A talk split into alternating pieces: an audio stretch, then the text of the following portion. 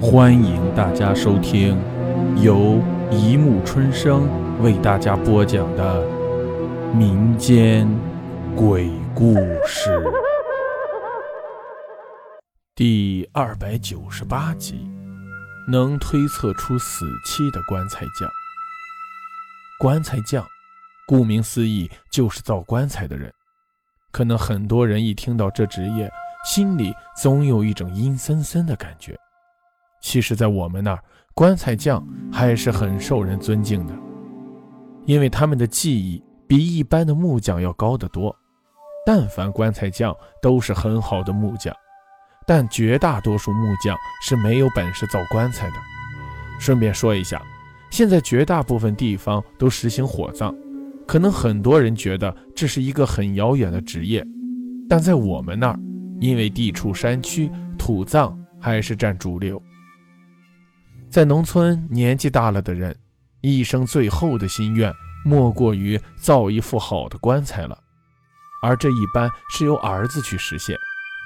按我们那儿风俗，造棺材的木料是不能去买，必须由儿子去偷，而且一定要夜深人静的时候。当然，也不能算真偷，因为去之前一般会先到山上去看好哪一棵树，一般是杉树。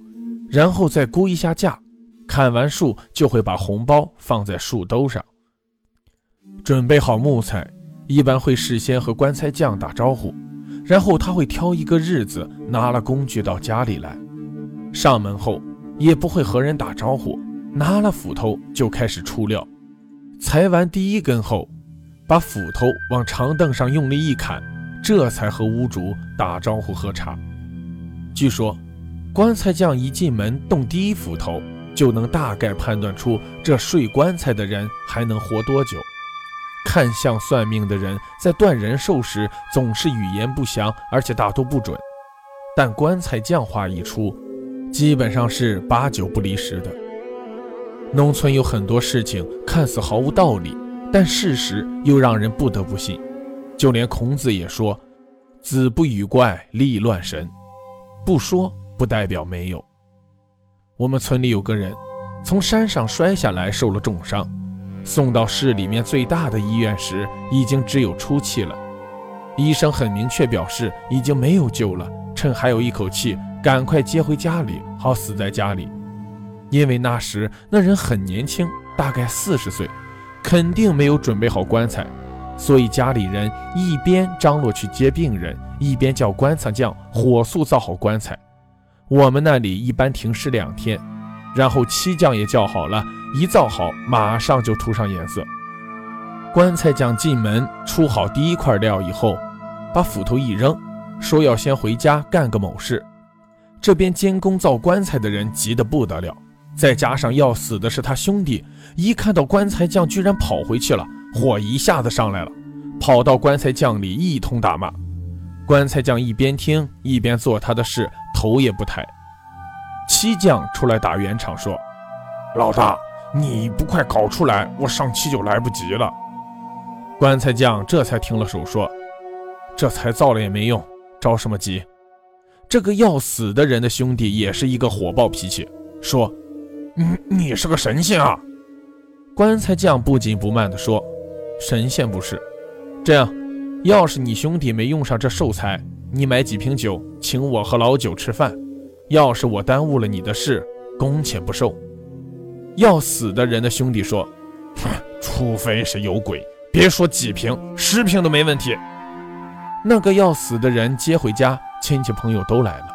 毕竟这么年轻，儿女又都还小，实在令人伤感。女人们一时间哭成一团。棺材匠一边不紧不慢做手上的活，一边笑着对漆匠，也就是老九说。把你这些漆倒到粪窖里吧，搞在这里是糟蹋死了。等到了下午，家里主事的人把后事安排的差不多了，那个要死的人忽然能动一下了。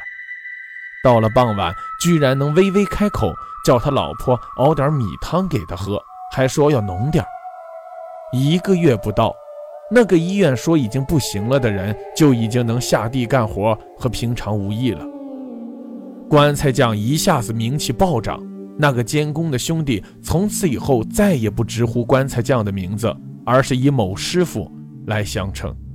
这个棺材匠还有一件比较有名的事情：有个老头，六十上下，精神非常好，真的是生若童钟，号称从出生没吃过药。